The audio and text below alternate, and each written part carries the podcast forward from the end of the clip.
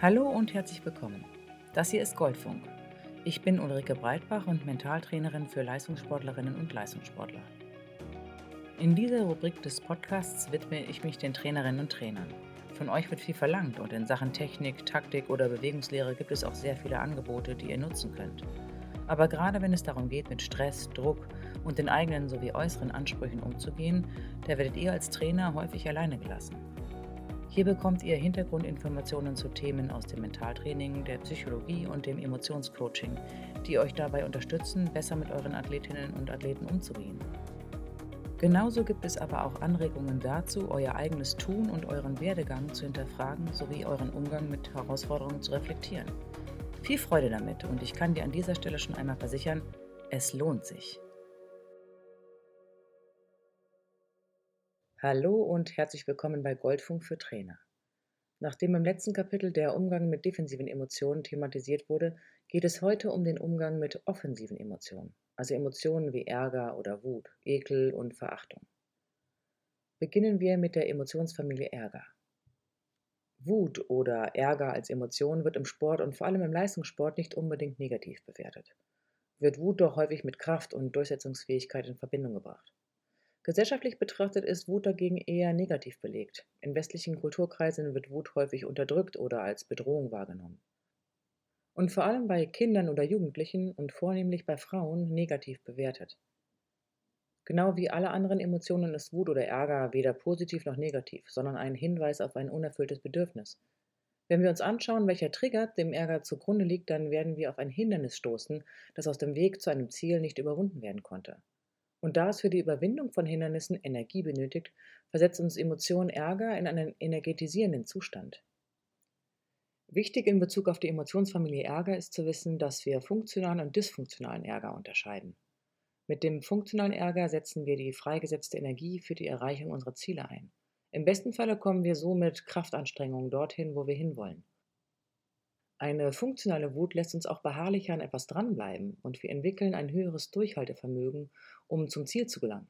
Dadurch wird auch deutlich, warum es vollkommen normal ist, im Training oder Wettkampf auch mal gefrustet zu sein. Das gehört dazu und treibt uns in der Regel auch an.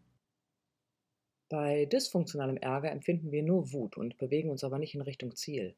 Die Energie verpufft. Das heißt, wir regen uns sehr über etwas auf, was wir aber gar nicht ändern können, wie zum Beispiel das Wetter oder die fantastische Form eines Gegners. Diese Art von Ärger hat sogar physiologisch negative Konsequenzen. Wenn wir starken dysfunktionalen Ärger spüren, schwächt das nachweislich sogar unser Immunsystem für mehrere Stunden.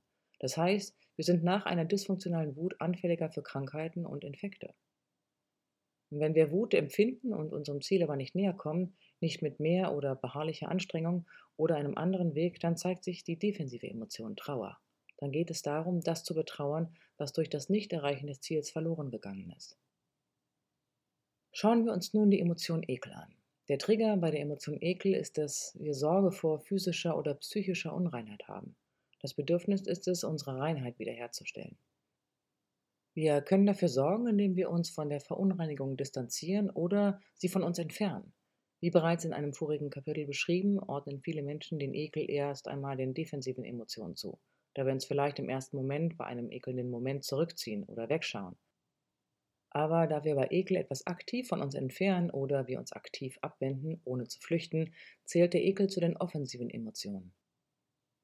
Wenn wir Ekel oder Ablehnung spüren, gehen wir innerlich wie äußerlich auf Distanz, um so letztendlich die psychophysische Reinheit wiederherzustellen. Hinter jeder Ablehnung steht somit ein unerfüllter Wunsch. Einem Menschen, der Ekel verspürt und somit innerlich auf Distanz geht, zu begegnen verlangt Fingerspitzengefühl um bei deinem Gegenüber nicht eine negative Spirale anzuregen und dann in einer Sackgasse zu landen, kannst du in solch einem Falle dich auf den unerfüllten Wunsch konzentrieren und fragen, was wünschst du dir stattdessen? Dadurch hat das Gespräch eine größere Chance, sich in eine positive Richtung zu entwickeln. Wenden wir uns nun der Verachtung zu. Die Verachtung hat die Funktion, die eigene Überlegenheit zu wahren. Der Trigger ist, dass wir das Verhalten oder die Leistung von jemand anderem als minderwertig einstufen oder bewerten. Die Funktion des Ganzen ist ein erhöhtes Selbstbewusstsein. Das Interessante an der Verachtung ist, dass wir sie in der Regel nicht als unangenehm empfinden, sondern eher als angenehm. Wir erhöhen uns selber und stärken unseren Selbstwert, indem wir jemand anderen als niedriger einstufen. Deshalb lästern wir auch so gerne. Die Schwierigkeit an der Verachtung ist aber, dass sie uns in gewissem Grade blind macht. Empfinden wir Verachtung, sind wir nicht mehr so gut in der Lage, Emotionen von anderen wahrzunehmen und somit offen zu sein für unser Gegenüber.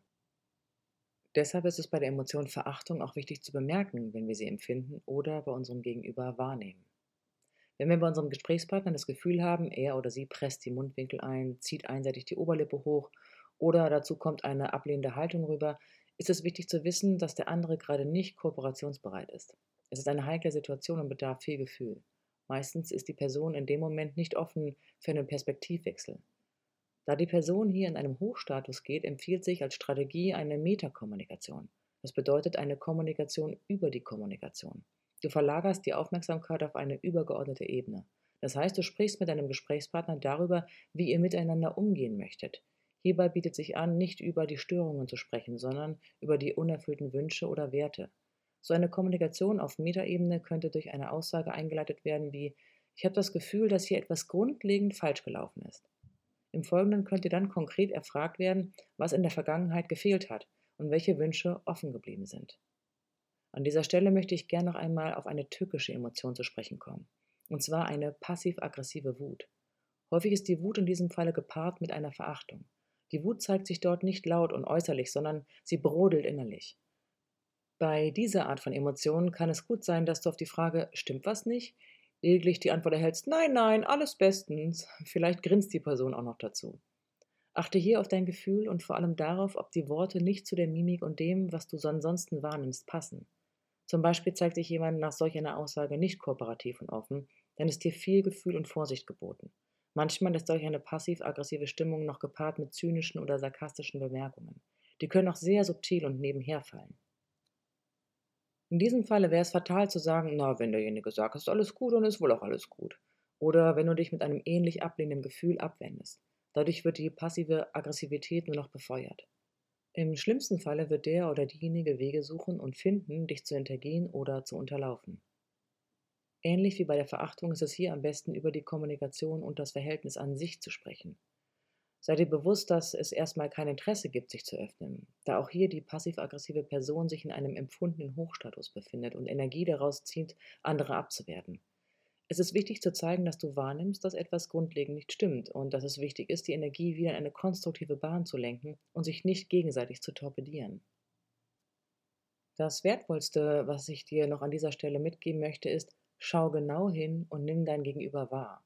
Vertraue deinem Gefühl und traue dich, vor allem seltsame Stimmungen anzusprechen. Ich weiß, wie leicht es ist, vor allem die Kleinigkeiten zu ignorieren. Es geht auch nicht darum, alles auf die Goldwaage zu legen. Aber so viele Rennen werden verloren und so viele Spiele enden in einer Niederlage, weil die Stimmung schlecht ist und nicht, weil die Athleten oder Athletinnen nicht richtig gut trainiert haben oder sogar keine Lust haben, sondern weil sich niemand traut, es anzusprechen, die Karten auf den Tisch zu legen und wohlwollend miteinander umzugehen. Du wirst merken und erstaunt sein, was alles möglich wird, wenn du beginnst, mehr und mehr auf die Emotionen deiner Mitmenschen einzugehen. Und ich hoffe, du fühlst dich mit all dem neuen Wissen auch kompetenter darin, damit umzugehen. Es lohnt sich auf jeden Fall. Und ich freue mich schon auf die nächste Einheit mit dir. Bis zum nächsten Mal. Ciao.